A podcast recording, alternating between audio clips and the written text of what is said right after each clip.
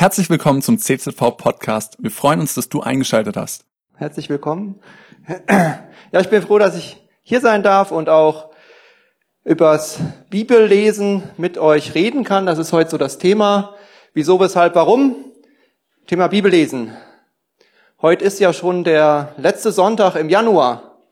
Habe ich schon so ein bisschen mit Erschrecken festgestellt. Das Jahr, das ist äh, schon mittendrin ehe man sich's versieht. Und ich habe letzte Woche auch gedacht, so jetzt muss ich langsam mal ein bisschen früher aufstehen morgens, dass ich auch was gebacken kriege, dass ich nicht einfach nur immer passiv das mache, was andere von mir wollen, sondern dass ich auch mal aktiv werde und selber was mache im Jahr. Aber die ersten Wochen im Jahr waren für uns als Familie eigentlich eine sehr schöne Zeit. Ist ähm, fast keiner krank gewesen so richtig, keine Schlittenunfälle, keine Skiunfälle. Ne, das Wetter hat ja auch was Positives, kann man ja alles positiv sehen. Keiner musste ins Krankenhaus. Und ähm, das Schönste für uns war äh, das Wochenende, wo was uns unsere Schwiegereltern geschenkt haben. Da konnten wir ein Wochenende, Anita und ich, äh, nach Freiburg gehen. Und die Schwiegereltern haben auf die Enkel aufgepasst. Und ähm, ja, wer Enkel hat, kann ich nur empfehlen, wenn man nicht allzu verschroben ist, da freuen sich alle drüber. Die Eltern freuen sich drüber, dass sie ein ganzes Wochenende lang die Kinder nicht erziehen müssen. Und die Kinder freuen sich drüber, dass sie ein ganzes Wochenende lang nicht erzogen werden. Ähm ja, und bei dem Wochenende in Freiburg, da haben wir zusammen Sport gemacht. Ich habe mich sehr gefreut. Meine Frau hat die Sportart gewechselt. Die war erst, hat sie immer Rad gefahren und jetzt läuft sie. Und ich jogge ja auch gerne. Und so konnten wir dann zusammen ähm, Sport machen und joggen und ähm, sind dann da in Freiburg in so einem Park gejoggt. Und ich weiß nicht, wer von euch schon mal versucht hat, anzufangen zu joggen. Das ist ja eine richtige Quälerei. Ich kann mich nur erinnern, wo ich das gemacht habe. Ich bin bis zur nächsten Straßenecke gekommen und habe gedacht, ich sterbe. Also haben wir gesagt, wir joggen ganz, ganz langsam, ne, dass das eben einfach auch ähm, irgendwie erträglich ist. Und die im Park um uns herum, die waren halt viermal so schnell wie wir, keine Frage. Und äh, die Anita hat aber eine Motivations-App gehabt auf ihrem Handy. Natürlich hatten wir keine Kopfhörer dabei, also haben wir diese Motivationssprüche dann in voller Lautstärke laufen lassen beim Joggen. Und die waren eigentlich auch immer positiv und erbaulich. Ja, also das war so so Sprüche wie ähm, es ist ein, ne, es hat halt so eine monotone Stimme. Es ist ein schwerer Weg, aber Sie schaffen das. Beeindruckende Leistung. Atmen Sie ein, atmen Sie aus. Es macht mich glücklich zu sehen, wie motiviert Sie sind. Nur einmal gab's harsche Kritik und das ausgerechnet, wo zwei Jogger an uns vorbeigezogen ist, dann hat diese Stimme gesagt, Sie sind zu langsam, erhöhen Sie das Tempo. Wir haben uns kaputt gelacht in dem Moment, das war echt eine Situationskomik. Ja, wenn es um Sport geht, da und in Begeisterung für Sport, da sind wir Deutsche ja Spitzenklasse. Ähm, ihr habt vielleicht auch schon so einen inneren Countdown bis zur nächsten Weltmeisterschaft, Europameisterschaft. Und man freut sich schon darauf, wenn man dann endlich gemütlich mit seinen Freunden auf dem Sofa sitzen kann, Chips und Cola und dann ähm, das ähm, Spiel, das Länderspiel anschaut. Oder mit Freunden grillen ne, und ein Fässchen Bier und dann ähm, schaut man sich das an, 90 Minuten und ist ganz begeistert dabei. Aber bin ich dadurch schon ein Sportler? Ich denke nicht. Ne? Sport hat was zu tun mit, äh, mit Schweiß, mit Tränen, mit ähm, Durchhalten, mit Mühen, mit Schmerzen. Sport ähm, ist nicht einfach. Und ähm, so gibt es beim Sport eben zwei Seiten. Die einen, die vor der Klotze sitzen und die anderen, die selber Sport treiben. Beide sind begeistert für Sport, aber die einen eher aktiv, die anderen passiv. Ich habe ähm, euch, das habt ihr ja vielleicht schon gesehen, hier so einen äh, Zettel ausgelegt, falls euch mal langweilig wird, wenn ich was sag, könnt ihr da so ein bisschen draufschauen, könnt auch gerne mit nach Hause nehmen. Wer sagt, ach, ich habe da jetzt gar keinen Bock drauf, lasst einfach liegen. Die im nächsten Gottesdienst freuen sich drüber. Ähm, denn es geht, könnt auch mal die Folie, gibt's eine Folie, da äh, habe ich den Zettel auch nochmal. Genau, so sollte er aussehen. Dann findet ihr den auch ganz sicher neben eurem Platz. Ähm, es gibt nicht nur im Sport dieses passiv oder aktiv, sondern eigentlich in allen Bereichen des Lebens. Ja, ich habe hier mal so ein paar Beispiele, wo man so sich selbst auch mal testen kann. Ähm, Im Bereich Ernährung, ja, ich kann mir die Sachen einfach holen im Supermarkt oder ich kann sie mir selber anbauen. Ja, beim Kochen sicher auch, kann es bestellen, selber machen, zeichnen, dekorieren. Bei der Musik, ich kann es mir anhören, ich kann versuchen, selber Musik zu machen. In der Politik passiv oder ich kann mich engagieren in meiner Stadt oder in meiner Region. Ähm, Im Bereich Kinder und Jugend, ja, kann ich sagen, sind mir egal, einfach an denen vorbeileben oder ich kann in die investieren, sagen, das ist jetzt auch für unsere Gesellschaft ganz wichtig, dass, dass die gefördert werden, ja, dass die was Gutes lernen und äh, eben nicht verführt werden. Äh, Im Bereich Computer, da gibt's ja dann die User und die Loser, ne? die, die einen, die einfach nur das Zeug konsumieren, die Spiele kaufen und die anderen, die wirklich dran arbeiten. Dann ähm, die im Bereich Mission, ja, kann ich passiv sein oder kann irgendwie überlegen, wie kann ich aktiv mitmachen.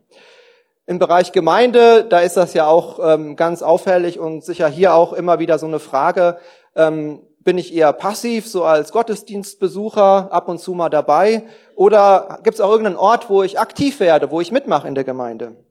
Und dann gibt es einen Bereich, ähm, das Glaubenswachstum, und den halte ich für einen ganz wichtigen Bereich. Es ist ja so, man kann ja nicht in allem aktiv sein, ja, da, da reicht einem die Zeit nicht. Und man muss auch Prioritäten setzen, und wenn ihr jetzt überall nur bei aktiv fünf Punkte hättet, dann wird wahrscheinlich auch irgendwas nicht stimmen. Ja? In manchen Bereichen muss man halt sein, das schaffe ich nicht, äh, dann bestelle ich mir jetzt noch das Essen, ich kann nicht alles selber anpflanzen. Aber ich glaube, in diesem letzten Bereich, im Bereich Glaubenswachstum, da lohnt es sich, da würde es sich lohnen, aktiv zu werden. Und da geht es ganz stark um die Frage, woher bekomme ich meine Nahrung für meinen Glauben? Bin ich abhängig von anderen Menschen? Bin ich abhängig von der Predigt, die ich höre? Von dem Buch, was ich lese, was irgendjemand für mich aufbearbeitet hat? Bin ich abhängig von den YouTube-Videos, die mir irgendwas über Jesus erzählen? Oder kann ich das auch selbst an der Bibel überprüfen? Kann ich mir zur Not, wenn mal äh, die Internetverbindung eben nicht da ist und gerade kein Sonntag ist und ich brauche aber geistliche Nahrung, kann ich mir das zur Not auch aus der Bibel selbst beschaffen oder vielleicht auch gerne aus der Bibel selbst beschaffen, selbst wenn äh, das Internet da ist, da wäre. Ja, das wollen wir heute vielleicht so ein bisschen anschauen. Ähm, und ja, auch die Frage, warum, ne? wieso, weshalb, warum. Und eine Sache, die einem auffällt, wenn man in die Bibel schaut, Jesus hat seine Bibel gekannt. Können wir sagen, okay, Jesus, äh, der hat ja auch alles richtig gemacht, kein Wunder hat er seine Bibel gekannt. Aber so selbstverständlich ist das nicht. Denn die Pharisäer, die sind ja öfters mal mit der Bibel zu Jesus gekommen. Und damals war die Bibel das Alte Testament, also so Großteil Gesetze und so Sachen. Und da wäre es ja durchaus denkbar gewesen, dass Jesus gesagt hätte, jetzt ihr mit eurer Gesetzlichkeit die ganze Zeit, jetzt legt mal die Bibel weg, ich bin Gottes Sohn, ich war beim Vater, ich weiß doch, wie der tickt, jetzt sage ich euch mal, was die Wahrheit ist. Hat Jesus aber nicht gemacht, sondern Jesus hat seine Bibel gekannt und er hat mit den Pharisäern sozusagen über der offenen Bibel debattiert und diskutiert.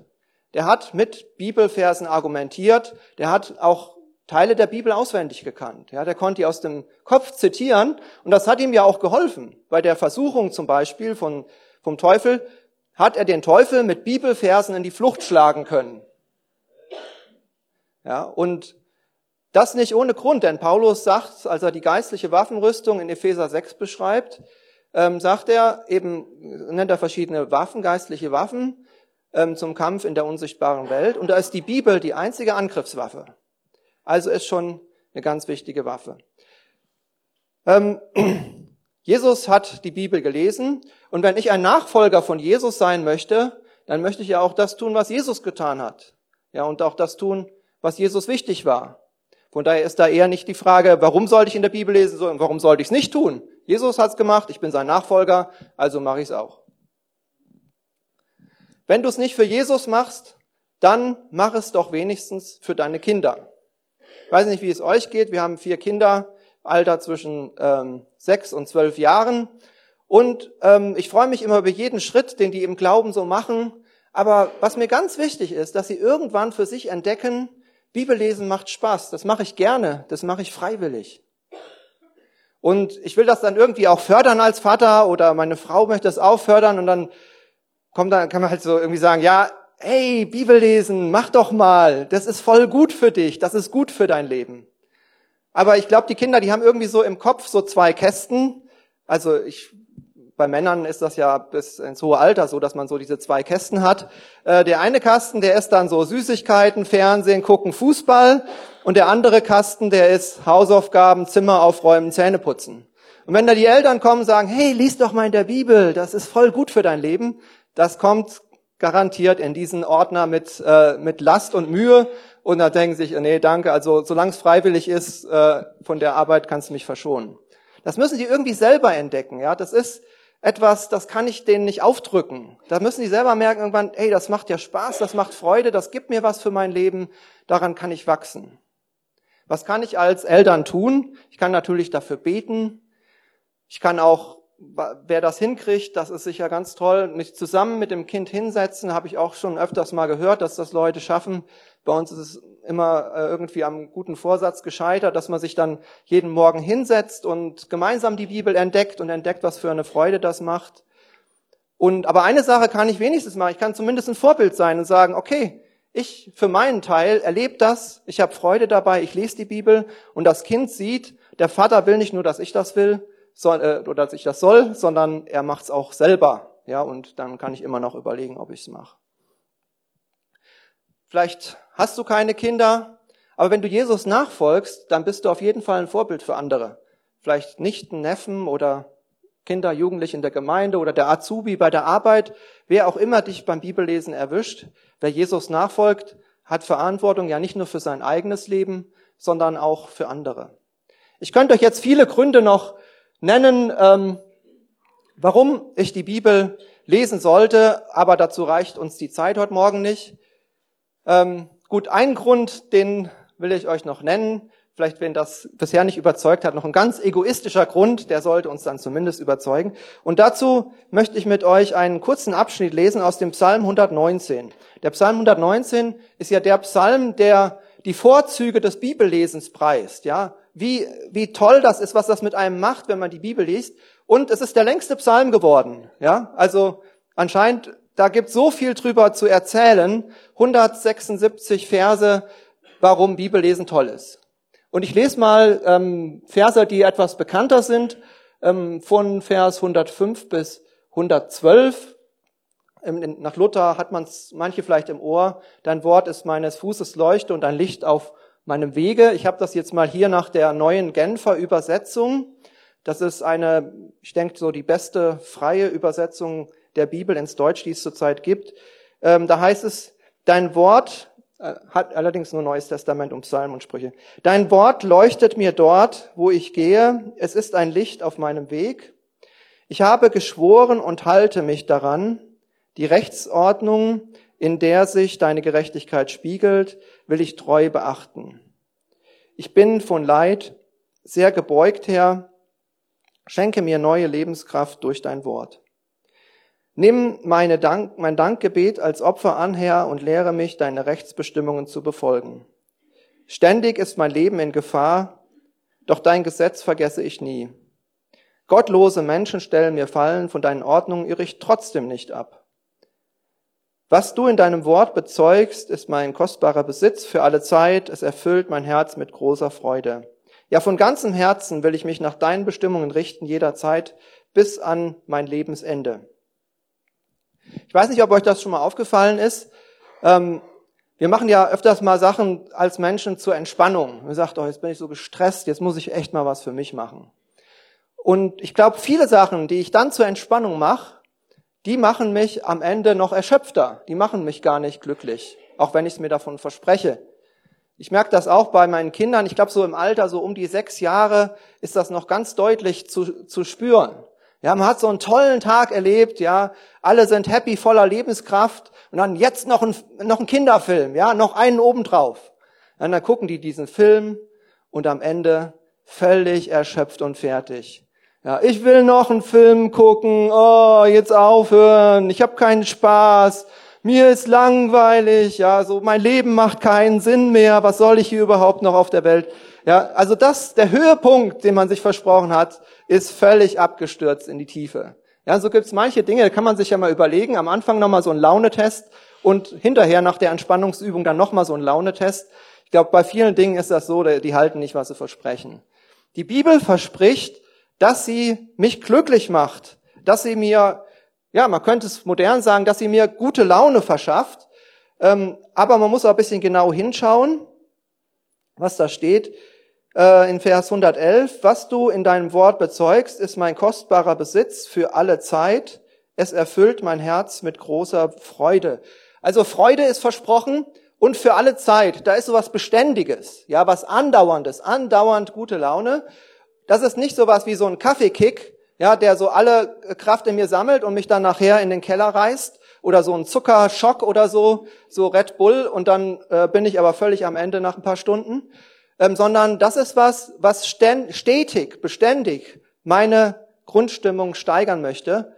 Ähm, das kann auch mal durch den Frust gehen, ja, dass die Bibel mich auch mal frustriert und konfrontiert mit Sachen, die mir nicht gefallen, ja, aber das alles soll dazu dienen, dass ich ähm, in meinem Lebensglück, dass es sich steigert. Dann gibt's noch den Vers 107, den fand ich auch interessant zu dieser Frage, ähm, macht's mich glücklicher? Ich bin vom Leid sehr gebeugt her, schenke mir neue Lebenskraft durch dein Wort. Vom Leid sehr gebeugt. Ich glaube, dass die Bibel vor allem dann ihre glücklich machende Wirkung entfaltet, wenn, wenn ich ganz am Boden bin. Ja, da ist, da ist die Bibel besonders stark, wenn es mir besonders schlecht geht. Dann kann sie mich echt aufbauen, was andere Sachen nicht mehr können. Und auch hier müssen wir genau hinschauen. Hier steht, schenk mir neue Lebenskraft durch dein Wort. Es steht nicht einfach nur, ich bin von Leid sehr gebeugt, schenk mir neue Lebenskraft. Ich stelle mir das so vor, dass man da so als Kind zu Gott hinkommt und sagt, oh, ich habe so Durst, schenk mir neue Lebenskraft. Ne? Und was macht Gott? Er hält mir den Becher mit Wasser hin. Und das Kind guckt Gott an, oh, ich habe so Durst, schenk mir neue Lebenskraft. Oh, bitte, bitte, lieber Gott, ich bete doch schon so viel, schenk mir neue Lebenskraft, ich habe so Durst. Ja, der Becher ist da. Der, der Psalm hier, der hat begriffen, dass es darum geht, auch den Becher zu trinken. Ja, ich bin von Leid sehr gebeugt. Herr, schenk mir neue Lebenskraft durch dein Wort. Ja, das Wort ist da. Das ist der Ort, wo ich neue Lebenskraft bekommen kann.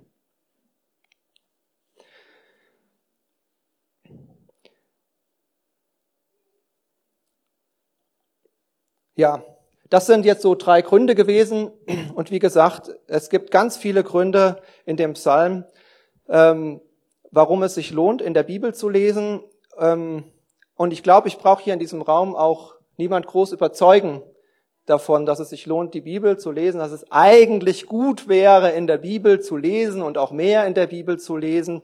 Und vielleicht hat der eine oder andere das auch versucht und hat es wieder aufgegeben.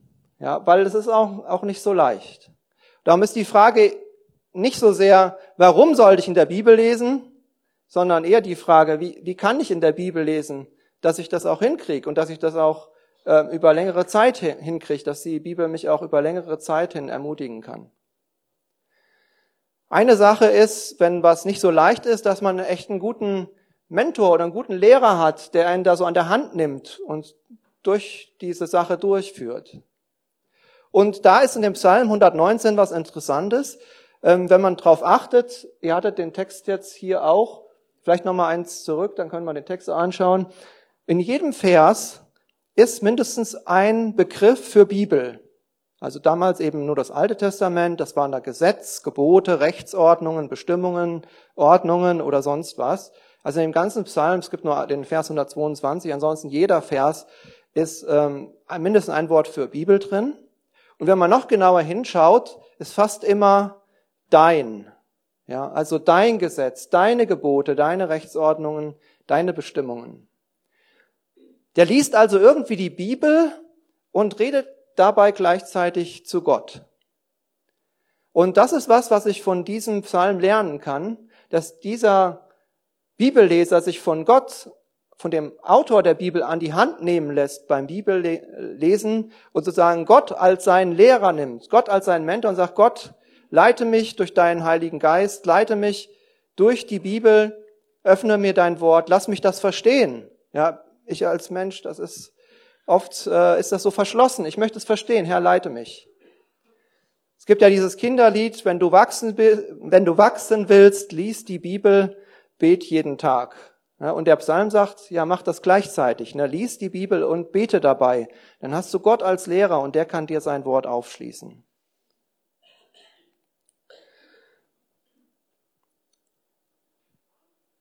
Ja, wenn man die Bibel dann so vor sich hat, dann ist man am Anfang vielleicht doch auch ein bisschen ratlos, denn es ist schon ein Unterschied zu einer Predigt, wo alles schon so schön serviert ist, ja, alles so der Obstsalat ist fertig geschnitten und jetzt ist da so das rohe Obst und Gemüse und man weiß gar nicht so richtig, wie man es jetzt schnippeln soll, dass es in den Mund passt.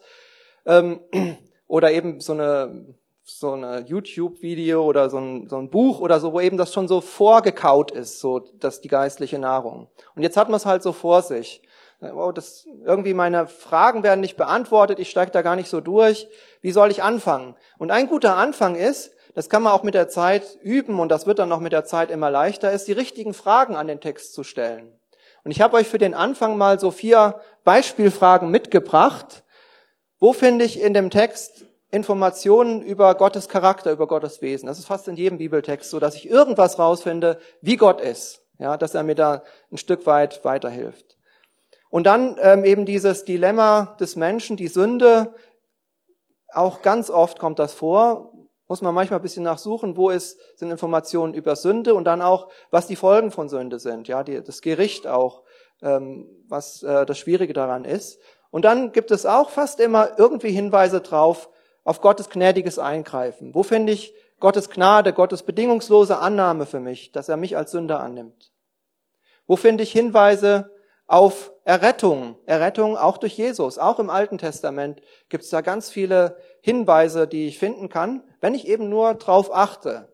Also das wären so vier Fragen für den Einstieg, wo man schon ganz, ähm, ganz gut mit einsteigen kann, das ein bisschen einfacher macht. Ja, dann ist die Frage, mit welcher Methode kann ich die Bibel lesen? Und da, äh, auch da hilft uns der Psalm ähm, 119 weiter. In Vers ähm, 7, 97 steht, wie lieb habe ich doch dein Gesetz, den ganzen Tag sinne ich darüber nach. Ja, also der, äh, dem beschäftigt das jeden Tag, könnte man sagen. Die Bibel beschäftigt ihn jeden Tag. Das ist eben schon ganz schön intensive Beschäftigung mit der Bibel im Leben. Und ähm, um das zu schaffen, brauche ich irgendwie auch für mich eine Struktur, eine Ordnung. Also ich denke, ohne kann es schnell wieder abflachen. Ähm, für mich bedeutet das, dass ich irgendwie eine feste Zeit am Tag habe, wo ich sage, also mindestens da will ich mich mal mit der Bibel beschäftigt haben, sonst ist der Tag um und ich habe es nicht geschafft. Morgens ist der optimale Zeitpunkt, da ist das Herz noch nicht so voller Sorgen und Probleme und den ganzen Müll, den der Tag vielleicht so auf mich einschütten mag. Ähm, aber morgens ist nicht für jeden die beste Zeit. Ja, ich, morgens kriege ich noch gar nichts in meinen Kopf. Dann ist vielleicht äh, die Mittagspause ganz gut oder abends vorm Einschlafen. Wo auch immer deine Zeit ist, wo du optimal oder am besten in der Bibel lesen kann, nutze diese Zeit konsequent an dem Tag. Das zweite ist, ich brauche irgendwie einen Ort. Ein Ort, um Gott zu begegnen, hatten wir auch schon gehört in der Predigt. Vielleicht irgendwie ein Sessel am, am Fenster, irgendwo, wo es hell ist oder ähm, an einen Schreibtisch, den ich mir extra dafür hinstelle und wo auch nichts anderes ist. Also wenn da was anderes ist, wenn ich das erst wegräumen muss, dann, dann vergiss es gleich. Ja, man hat ja oft nicht so viel Zeit. Also das sollte wirklich dann nur die Bibel sein. Bei mir im Büro, da geht das gar nicht, da liegt überall was rum. Ähm, von daher habe ich nur einen Platz und das ist auf der Heizung. Ja? Und dann setze ich mich auf meine Heizung und das ist der Ort, an dem ich ähm, Gott eigentlich immer begegnen kann, weil da nichts rumliegt. Ja, und dann ähm, bräuchte ich, um das jeden Tag auch irgendwie hinzukriegen, auch Ziele. Ich habe ja am Anfang die Bibel mit dem, äh, oder das Bibellesen mit dem Joggen, mit dem Laufen verglichen. Und ähm, beim Laufen ist es ja so, wenn man es mal ähm, nüchtern betrachtet, man rennt sinnlos gehetzt im Kreis. Ja, das können andere Leute, die da zuschauen, ja oft gar nicht verstehen. Wieso, wieso joggt der? Ist der blöd? Und wenn man jetzt jemand sagen würde, ja, um dich fit zu halten, musst du joggen, lauf einfach nach Lust und Laune los. Ja, dann wird die Lust und die Laune nach ein paar Tagen ganz schnell abebben. Von daher braucht der, der laufen möchte und der da auch wirklich Konditionen aufbauen möchte, der braucht einen Laufplan. Ja, irgendwie Ziele, die, die er sich steckt und sagt, das möchte ich erreichen und hier möchte ich drin bleiben. Und wenn ich eben mal keine Lust und Laune habe, dann mache ich es trotzdem weiter, weil ich habe ja meinen Plan. Und vielleicht hat der eine oder andere ja auch schon einen Laufplan fürs Bibellesen. Die will ich auch gar nicht irritieren oder irgendwie auf Abwege bringen in ihrem, äh, in ihrem Lesen. Aber wenn du noch keinen Plan hast, habe ich gedacht, eine gute Idee wäre zum Beispiel mal durchs Neue Testament in einem Jahr. Boah, das ganze Neue Testament, das ist ja schon ein bisschen viel. Schaffe ich das überhaupt? Das Neue Testament hat 260 Verse und Jahr, das Jahr hat 365 Tage. Das heißt, wenn du jetzt noch anfängst, da sind schon mal 30 angezogen und dann vergisst du vielleicht im Urlaub die Bibel und äh, schaffst erst Mitte Februar anzufangen, wirst du immer noch schaffen. Ja, also man hat so 100 Tage Puffer, da kommt man, wenn man jeden Tag ein Kapitel liest, in diesem Jahr noch locker durchs ganze Neue Testament. Und um mich zu motivieren, kann ich nur sagen, wie ich das mache, habe ich, genau, da ist es auch schon, ähm, bei meiner Bibel im Inhaltsverzeichnis dann immer das an, abgehakt ne, oder das Datum daran. Dann weiß ich aber auch, ähm, dass es langsam mal wieder Zeit wird, weil das schon so ewig lang her ist, dass ich das Buch gelesen habe. Ähm, ja, dann kann ich das feiern. Ja, super, ich habe den Philemon-Brief geschafft. Ja, Haken dran, Datum dran und hochmotiviert geht's in den nächsten Brief hinein. Also das sind so kleine Hilfen, weil wir Menschen einfach mit Lust und Laune klappt's oft nicht so gut. Ja, also Erfolgserlebnisse, mich selber motivieren, das schaffe ich oft gut mit Zielen. Ja, noch äh, so ein bisschen zur Frage, wie schnell sollte ich denn eigentlich so die Bibel lesen? Was ist denn eigentlich nützlich am Tag zu lesen, dass ich da ähm, gut mit dabei bin? Ich habe das mal ausgerechnet. Die Bibel ähm, hat 66 Bücher, 1189 Kapitel, etwa 31.000 Verse. So, wenn ich jetzt jeden Tag nur einen Vers lese, ja, so die Losung, die gibt's ja so als Büchlein, lese ich morgens beim Frühstück, hey, ich bin voll gut dabei beim Bibellesen, mich kann niemand äh, beeindrucken, dann schaffe schaff ich das vielleicht, wenn ich lange lebe, ja, schaffe ich es vielleicht einmal ähm, durch die Bibel, aber auch nur, wenn ich eben ganz früh angefangen habe. Gut, wir haben ja Losung und Lehrtext bei diesen Büchlein, also zwei Verse am Tag. Ähm, aber selbst dann schaffe ich es vielleicht gerade so bis zum Ruhestand, einmal durch die Bibel zu kommen. Und da habe ich ja schon wieder alles vergessen, was ich äh, am Anfang gelesen habe. Ähm, wenn ich so ähm, sage, ich bin so ein Abschnittsleser, also so immer von einer Überschrift bis zur anderen, ja, dann kommt die neue Überschrift, dann muss man ja aufhören, ne? dann die kommt für den nächsten Tag. Da will ich jetzt auch nicht äh, schon mal reinspickeln, was dann als nächstes kommt, um mir die äh, Abenteuer nicht zu verderben. Ja, wenn ich so ein Überschriftenleser bin, so etwa 15 Verse sind so Abschnitte in der Bibel, dann brauche ich immerhin noch sechseinhalb Jahre durch die ganze Bibel. Und das Problem ist, ich werde es ja auch nicht jeden Tag schaffen. Das heißt, dann werden es sieben Jahre und mehr als sieben Jahre. Und das ist immer eine schlechte Zeit, wenn es mehr als sieben Jahre sind, weil dann ähm, beginnt man auch wieder schneller zu vergessen, wie, wie man neue Informationen bekommt. Von daher Abschnitte ist eigentlich noch, wenn man wirklich das, die Sache in seinem Kopf haben will, noch zu wenig. Es sollten dann, wenn dann zwei Abschnitte sein in der Regel oder ähm, optimal wäre ein Kapitel. Ja, mit so etwa einem Kapitel pro Tag komme ich in dreieinhalb Jahre durch. Da kann ich dann auch mal ein paar Tage zwischendrin sagen, ich habe es nicht geschafft und bin immer noch so gut dabei, dass ich ähm, weniger vergesse, als dass ich aufnehme. Wer jetzt sagt, boah, die Predigt, die war richtig gut, ich will jetzt gleich in die, äh, ins Volle gehen und meine Bibel lesen, durchs Neue Testament in einem Jahr, haha, durch die ganze Bibel in einem Jahr werde ich das schaffen, dem ähm, empfehle ich die sogenannte Jahresbibel. Ich habe auch mal eine mitgebracht, ähm, so ein altes Exemplar, ähm, die gibt's natürlich auch neu. Da ist ähm, immer der Tag von, ähm, vom Jahr, also was weiß ich, 3. März oder so, und dann sind da Bibeltexte zusammengestellt, auch dass es nicht ähm, zu langweilig wird aus Alten und Neuen Testament und so durchgehend ähm, sortiert fürs Jahr. Und wenn man da durch ist, dann ist man einmal durch die Bibel durch. Man kriegt das auch ohne Jahresbibel hin, ähm, einfach indem man etwa vier Kapitel pro, Jahr, äh, pro Tag liest. Das ist natürlich ganz schön viel. Ich habe das auch eine Zeit lang mal gemacht mit der Jahresbibel. Das schaffe ich nur neben meinem Job, äh, wenn ich richtig schnell durchlese. Ja, also da muss man richtig schnell lesen, da kann man vielleicht mit dem Textmarker mal noch was anmalen, aber ansonsten, wenn man sich damit irgendwie aufhält, mit einzelne Steine umdrehen und gucken noch, wie der Vers zu verstehen ist, Vier Kapitel pro Tag ist echt viel. Von daher empfiehlt es sich, auch die Geschwindigkeit mal zu variieren und zu sagen, ich lese es mal schnell, ja, sag mal, ich will jetzt mal durch Jeremia durch, das schaffe ich jetzt nur im hohen Tempo, oder ähm, ich gucke mal ganz genau nach, ja, was Paulus über Rechtfertigung sagt, und dann nehme ich mir auch mal echt Zeit und sage fünf Verse am Tag, das reicht mir, aber die untersuche ich dann echt äh, ganz genau und versuche rauszufinden, was da drin steckt. Ja, dieses ganz genaue Nachgucken das ist ja schon dann sowas wie studieren, die Bibel studieren. Und da habe ich auch als Student mal ein Erlebnis gehabt. Ähm, ich habe ja Theologie studiert und ähm, habe dann so gedacht, da bin ich ja eigentlich schon ganz gut dabei beim Bibellesen, also im Vergleich zu denen, was die so in meinem Jugendkreis lesen. Also durch mein Studium bin ich schon herausgefordert. Ja, dabei sammle ich Bibelwissen an. Und dann hatte ich einmal so ein Erlebnis. Ähm, dann habe ich einen äh, Freund in Marburg besucht und wir saßen da im Auto und dann saß einer auf der Rückbank, der hat dann nur mal kurz, irgendwie haben wir über die Bibel gelesen, hat, hat was kurz aufgeschlagen, nachgeschlagen. Ich hab, war vielleicht ein Bruchteil einer Sekunde, wo ich seine Bibel gesehen habe. Und in dem Moment, die sah dann ungefähr so aus, ja, und in dem Moment habe ich gewusst, ich habe bisher Theologie studiert, aber meine Bibel, die habe ich noch nicht studiert. Ja, und das hat mich unheimlich angespornt zu sehen, wie intensiv man die Bibel studieren kann.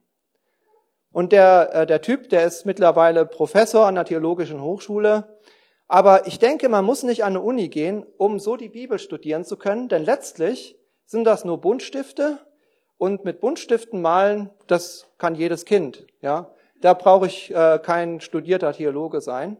Aber ich glaube, in, wenn ich die Bibel wirklich intensiv mit Stiften studiere, war zumindest meine Erfahrung in meinem Leben, dann kriege ich echt wertvolle Sachen raus und ich habe ja die richtig wichtigen Dinge, geistlichen Erkenntnisse in meinem Leben, die habe ich nicht von meinen Professoren gelernt, sondern die habe ich durch das Studieren von der Bibel, durch das Anmalen von der Bibel gelernt. Ja, von daher würde ich euch gerne mal kurz ähm, so mit hineinnehmen, wie das aussehen kann, die Bibel anzumalen. Ähm, ich weiß, das ist auch nicht für jeden was. Jeder muss so seine Methode finden, aber vielleicht ist es mal eine Anregung ne? und ähm, vielleicht auch ganz interessant, wie auch andere ihre Bibel lesen. Äh, zwischen, äh, vorher vielleicht noch zwei Einwände, die äh, vielleicht kommen könnten. Das eine ist, dass jemand sagt, hey, meine Bibel, ja, die hat Goldschnitt, das ist ein Familienerbstück und wenn das meine Enkel später mal über eBay verschachern möchten und ich habe da rein äh, reingeschrieben, dann kriegen die ja nichts mehr für. Also von daher, dann stell deine goldene Bibel aufs Regal und kauf dir mal so eine billige Bibel für 10, 15 Euro, ja, großes Format, wo man reinmalen kann, die so richtig dreckig werden kann, ja, wo es einfach nichts, äh, wo man einem nicht leid tut, wenn man da mal reinschreibt und auch mal einen Strich reinmacht, ja, weil man weiß, ähm, die äh, werden meine Enkel nicht mehr verkaufen. Aber vielleicht sehen es meine Enkel und sehen, haben dann auch ein Vorbild und sehen, boah, mein Opa, der hat so in der Bibel gearbeitet, das ist vielleicht ein Ansporn. Das andere, wo man sagt, ah, in die Bibel reinmalen, habe ich schon mal versucht. Äh, die Seiten sind so dünn und die zerreißen dann immer, wenn ich da so reinmal. Ähm, da gibt's auch ein, ähm, eine leichte Abhilfe indem man ähm, so wasserlösliche Buntstifte verwendet. Ja, die bleiben direkt am Papier, da kann man ganz leicht draufmalen und das bleibt direkt hängen. Und ähm, ja, ich habe hier so welche auch mal mitgebracht. So sehen die ungefähr aus. Ähm, oder oder so weiche weiche Druckbleistifte, die dann nicht so direkt so äh, das Graphit so durchkratzen. Ähm, da kann man sich dann auch schön Notizen machen, feine Notizen zur Bibel. Ja, also ein Beispiel hier für ein, ein Farbsystem, das habe ich so, ähm, ich habe nochmal meine, meine Schüler an der Bibelschule gefragt, wie die das machen und meine Frau. Und das ist so eine Kombination auch, ähm, wo ich dachte, das wäre vielleicht ein, eine coole Anregung. Aber wie gesagt, da gibt's auch noch viel zu entdecken. Ja, vielleicht habt ihr noch eine ganz andere Idee. Also rot, das will ich tun, Auftrag wichtig. Grün, die Verheißung, das darf ich glauben, zusagen. Blau, das sagt Gott, tut Gott oder Gottes Eigenschaften. Und dann vielleicht nochmal so ein bläulicher Ton speziell, was mich betrifft, ja, was mich direkt betrifft, das tut Gott an mir. Ähm, wo verändert mich Gott? Und dann gelb und braun, so das eine fürs Schöne, das andere fürs Traurige. Gut, und dann stehen wir vor dem Text, nächste Folie, und erstmal irgendwie unübersichtlich. Ja, ist, wo soll ich da anfangen? Jetzt haben wir gesagt, äh, im Psalm 119, da ist doch immer ein Wort für Bibel in jedem Vers. Ja, ein Wort für Gottes Wort, das heißt, das sagt Gott. Also blaue Farbe. Malen wir es mal blau. Oh, naja, kann man nicht so ganz so gut erkennen, aber ein bisschen doch. Dein Wort, die Rechtsordnung, dein Ort, also das erkenne ich hier sofort. Und dann merke ich dann auch schnell, wenn ich den Vers, äh, die Verse anschaue, es gibt so drei Sätze, die sind nicht schön. Ja, also das Ganze ist eigentlich ganz nett, aber drei Sätze, die gefallen mir überhaupt nicht, die mache ich braun. Ich bin von Leid sehr gebeugt, ständig ist mein Leben in Gefahr, gottlose Menschen stellen mir Fallen. Ja, schnell rausgefunden. Das ist was, das ist böse. Ja. Und jetzt sehe ich aber, wenn ich frage, was macht denn eigentlich Gott für mich? Ja, lässt er mich hier in dem Bösen alleine? Violett, Herr, schenke mir neue Lebenskraft. Lehre mich. Und Gott erfüllt mich durch sein Wort mit großer Freude. Also diesen drei Angriffen des Bösen setzt Gott drei ähm, Dinge entgegen, die er tun wird, wie er auf das Böse reagieren wird. Also das Böse hat nicht das letzte Wort. Gott überwindet das Böse durch sein Wort. Ja, eine Sache, die ich daraus lerne, wenn ich einfach mal diese Farben äh, gegenüberstelle.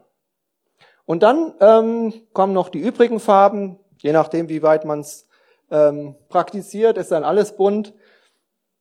Grün waren ja die Verheißungen, ne? Ist vielleicht auch interessant, Verheißung am Anfang, sehe ich jetzt hier farblich schon. Am Anfang gibt Gott mir gleich Zusagen, bevor ich ihn überhaupt mit irgendwas beeindrucken kann. Und dann ähm, haben wir noch das Gelb, ähm, am Schluss die Freude und am Anfang das Licht. Das ist so wie so ein Rahmen, ne? der den ganze rahmt. Also das Böse in der Mitte versucht mich zwar anzugreifen, Gott stellt sich dem aber entgegen und im Rahmen gerahmt ist das Ganze von Licht und Freude. Ja, das sind einfach so jetzt so farbliche Beobachtungen, die vielleicht auch in mein Leben hineinsprechen können und die mir die Botschaft von dem Text aufschließen können. Ja, ich muss zugeben, ich verwende ein anderes System und ähm, ich würde euch auch raten, eben, dass ihr euer eigenes Anstreichsystem verwendet und nicht einfach das kopiert ähm, und das einfach auch weiterentwickelt für euch und es mal ausprobiert, die Bibel anzumalen. Einen Vorteil hat es natürlich auch noch. Vielleicht sitzt der eine oder andere hier drin und denkt sich, man, was ist das für eine langweilige Predigt? Wenn sowas mal ist, ja, und man hat seine Buntstifte dabei, man kann immer noch den Predigtext für sich anstreichen und hat dann immer noch einen Gewinn an dem Gottesdienst gehabt.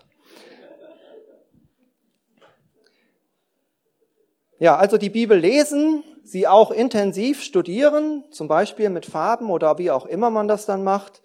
Ähm, in dem Psalm oder dem Abschnitt, den wir gelesen haben, gibt's aber noch was anderes angedeutet. In dem ähm, Vers 106, deine, die Ordnung deiner Gerechtigkeit will ich bewahren, dein Gesetz vergesse ich nicht. Das heißt, glaube ich nicht, dass er einfach sagt, ich werde die Bibel aber schön sorgfältig daheim in meinem Tresor aufbewahren und gucken, dass die nicht verloren geht, sondern ich bin mir ziemlich sicher, dass er hier auf seinen Kopf Bezug nimmt. Ja, ich will das nicht irgendwo in meinem Tresor oder unter, meinem Bett bewahren, sondern ich will das in meinem Kopf bewahren. Also der will sich die Bibel in seinem Kopf behalten, die sich merken. Nicht einfach nur lesen, nicht einfach nur studieren, sondern er will auch Dinge, ja, auswendig wissen, auswendig kennen. Und das ist natürlich noch eine Stufe schwieriger als Lesen und Studieren. Auch da ist es mit Lust und Laune schnell vorbei, wenn man merkt, das macht auch, kann auch Mühe machen, Dinge auswendig zu lernen. Ähm, ich habe die Erfahrung gemacht, auswendig lernen klappt echt super mit einem Freund zusammen.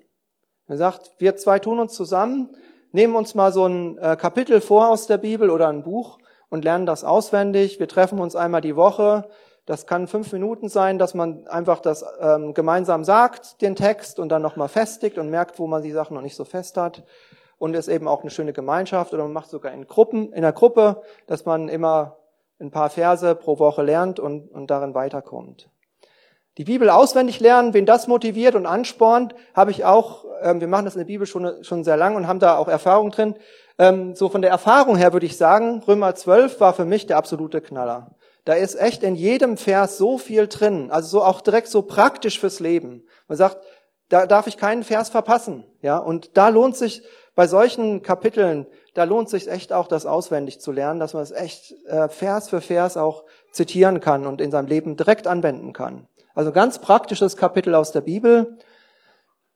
Was natürlich äh, toll ist und auch immer ganz praktisch ist die Bergpredigt von Jesus, Matthäus 5 bis 7. Das ist natürlich schon ein bisschen mehr. Das sind auch keine kurzen Kapitel, aber das ist ja so die Grundessenz der christlichen Ethik. Sehr äh, wichtige Sätze, die, die man vielleicht auch schon teilweise so, äh, die so geläufig sind, weil sie so oft zitiert werden. Und bei der Bergpredigt ist das Tolle, wenn man nach zehn Versen schon aufgibt, hat man immerhin schon die Seligpreisung gelernt. Ja, also selbst wenn man aufgibt, man hat doch direkt am Anfang schon was richtig Tolles gelernt. Psalm 103, wen einfach interessiert, wie Gott ist, eines der tollsten Kapitel, wo Gottes Wesen beschrieben wird in der Bibel.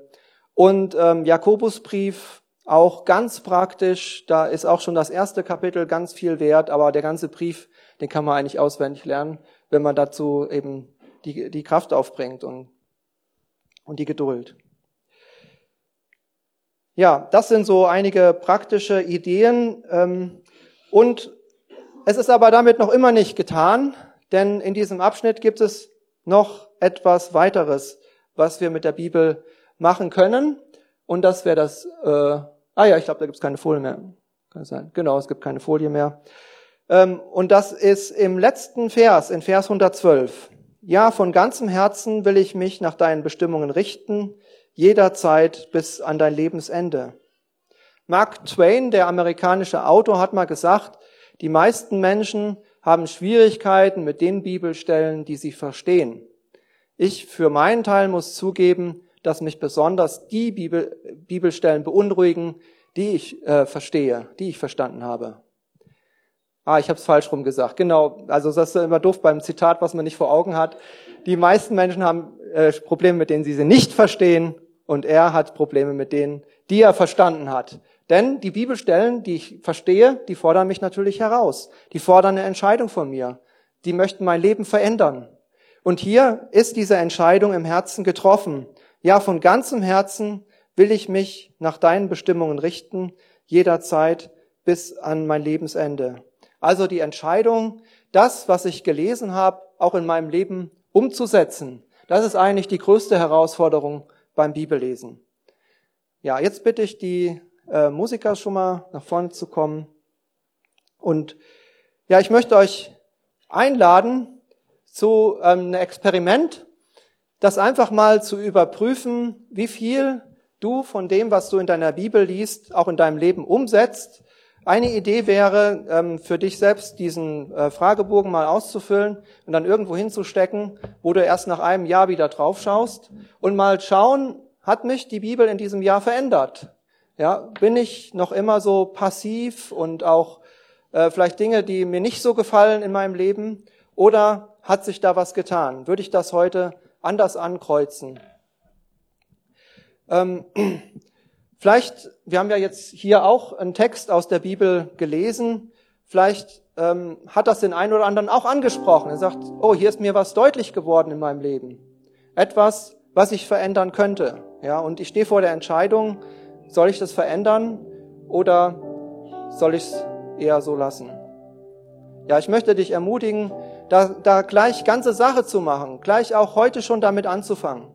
Denn die Erfahrung zeigt, wenn man nach einer halben Woche erst sich das vornimmt, dann ist, äh, ist das alles schon wieder vergessen und man macht's nie. Und hier bleiben noch die Zusagen, die uns der Text bringt und die wir auch mitnehmen dürfen in diese Woche, dass Licht und Freude denen verheißen sind, die die Bibel lesen und sie in ihrem Leben umsetzen, dass das Böse nicht das letzte Wort hat und dass Gott das Böse durch sein Wort überwinden wird. Amen. Cool, dass du dir unsere Predigt angehört hast. Wir hoffen, sie hat dir geholfen und wir wollen dich ermutigen, auch während der Woche Teil einer Kleingruppe zu werden. Schreib uns einfach eine E-Mail an podcast.czv-kreuzheim.de oder komm einfach am Sonntag in unseren Gottesdienst. Folge uns außerdem auf Facebook oder Instagram für alle weiteren Infos. Wir freuen uns auf dich.